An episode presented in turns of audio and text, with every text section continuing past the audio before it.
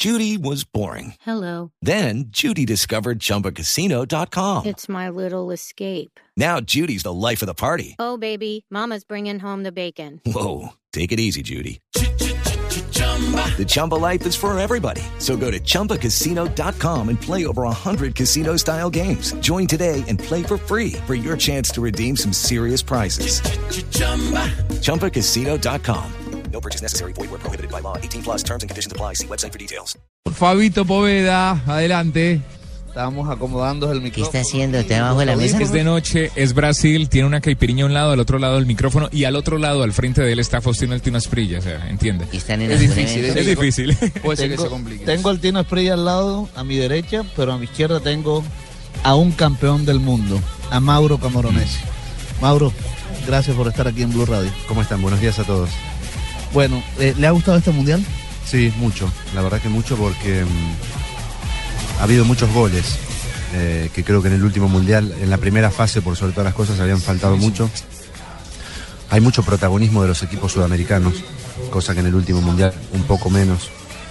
Creo que de los equipos del continente solamente mm, Honduras y a ver si me olvido otro. No, creo que solo Honduras no clasificó.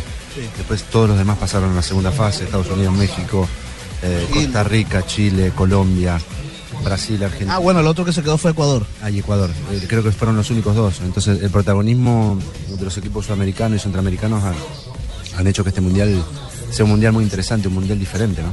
Mundial latino.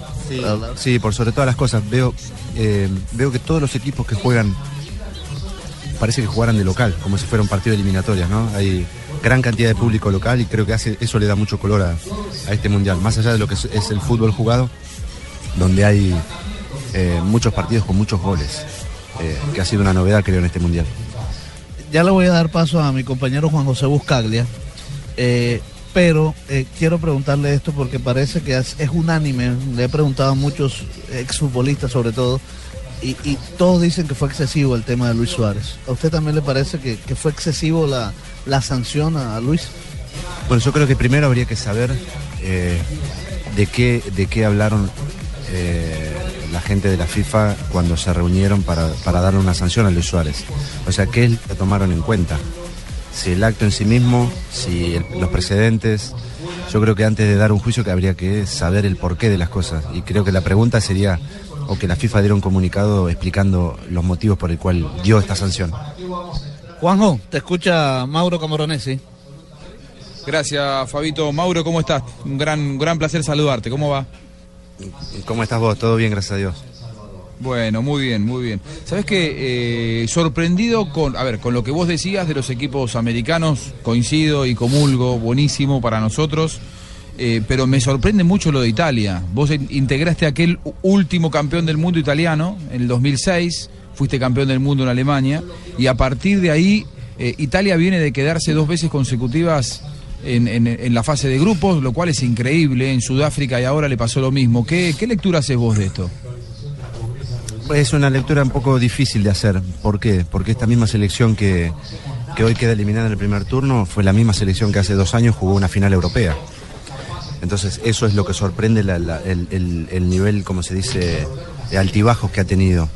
Eh, y eso es lo que más creo que confunde a todos los que, a todos los que seguimos la selección, ¿no? Eh, un equipo que hace cuatro años queda eliminada justamente a la primera fase, jugando muy mal. Viene el cambio generacional, el cambio gener- generacional da resultados inmediatos porque juega una final europea contra España. Y dos años después, ya con una generación con mucha experiencia y todo, tiene un gran partido con Inglaterra y después tiene dos muy malos partidos contra diferentes rivales. Y esto llama mucho la atención y sorprende el, el- rendimiento inconstante que ha tenido la selección. Ahora, eh, Cesare Prandelli es un entrenador que uno lo eh, asocia con una mm, escuela diferente a la que eh, por ahí ha caracterizado al fútbol italiano, ¿no? Eh, intentando cambiar alguna de las bases, colocando más jugadores de buen pie.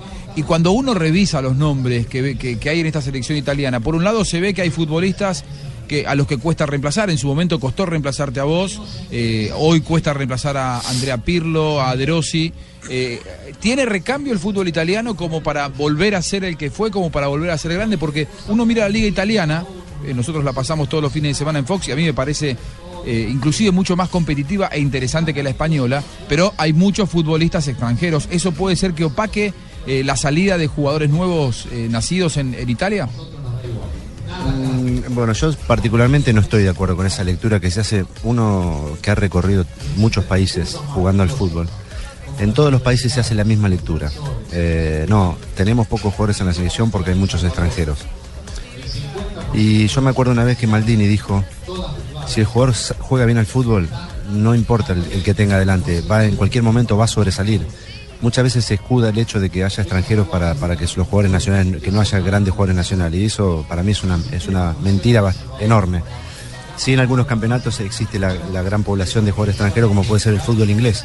Pero el fútbol inglés tiene talentos y jugadores como Sterling, como Sturridge, eh, como Chamberlain, que están jugando hoy en la selección, que son sangre nueva. Ya se quedó Teo Walco por fuera por lesión, pero que es un jugador. Exacto, tío Vuelco por eso.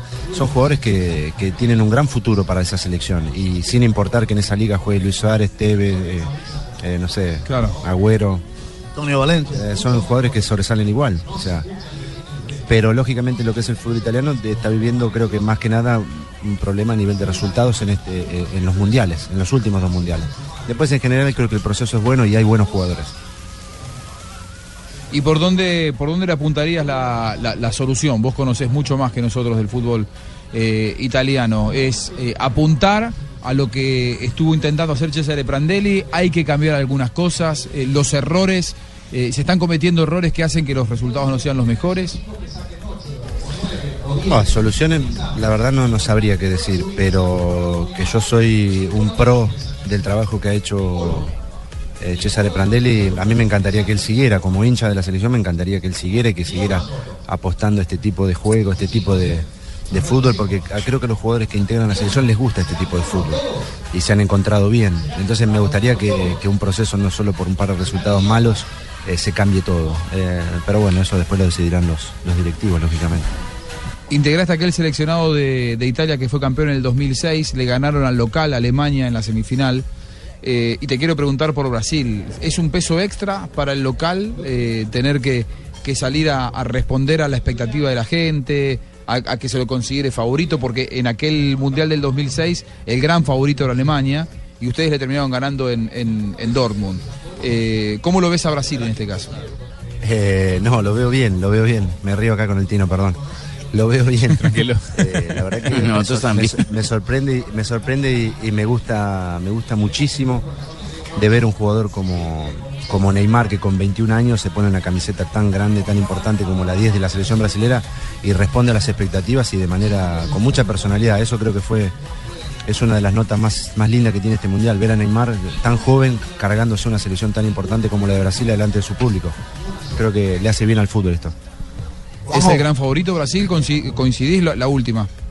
Eh, yo creo que tiene las mismas chances que tres, cuatro selecciones. Eh, hoy por hoy, yo creo que si Brasil se hubiera enfrentado a Chile hace 15 días atrás, Chile tenía muchas, muchas chances de dejarlo afuera. Hoy creo que Brasil en los últimos dos partidos ha crecido y se convierte lógicamente en un favorito importante. Yo quería nada más preguntarle a él cómo me vio hoy, no más esa pregunta. Lo vi bien, pero no se le notó tanto la, la condición física porque teníamos dos defensores muy buenos que los- no le dejaron tocar el balón hoy. dos defensores de mucho peso le pusimos detrás. ¿Quiénes defendían? Hay dos, ba- dos barrigones que no van a mover. Pero vio- ¿Quiénes eran? ¿Quiénes eran, Mauro? mal aquí fue Fabio Poveda, pero Era Pablo, Pablo Ramírez, el relator de Univisión, un metro noventa y seis por 122 kilos. No, con razón es el Tino para... yo, pensaba, yo pensé que era Tony el- el inglés. y Luis Omar Tapia, el relator también de Univisión. Ah, bueno. Un metro sesenta por un metro sesenta. Claro, pero escúchame, pero Tino Asprila puede ser que esté pesado, pasaron los años, pero no lo podía dejar en el camino a, a Luis Omar Tapia, estamos al horno. No, no, no es que, eh, no, pero es que el Tino no está pesado. Es que los otros era imposible pasarlo. Le digo, era un metro sesenta por un metro sesenta Tapia. Era, No había espacio, no había espacio. es más fácil brincarlo que, salta- que saltarlo que darle la vuelta. Se le olvidó el quiebre de cintura al Tino. la tuvo muy difícil el tío. La tuvo muy difícil el Tino hoy. Bueno, Mauro, muchas gracias y a, a seguir alimentándote. Un abrazo grande. Gracias, que siga muy bien. Hasta luego.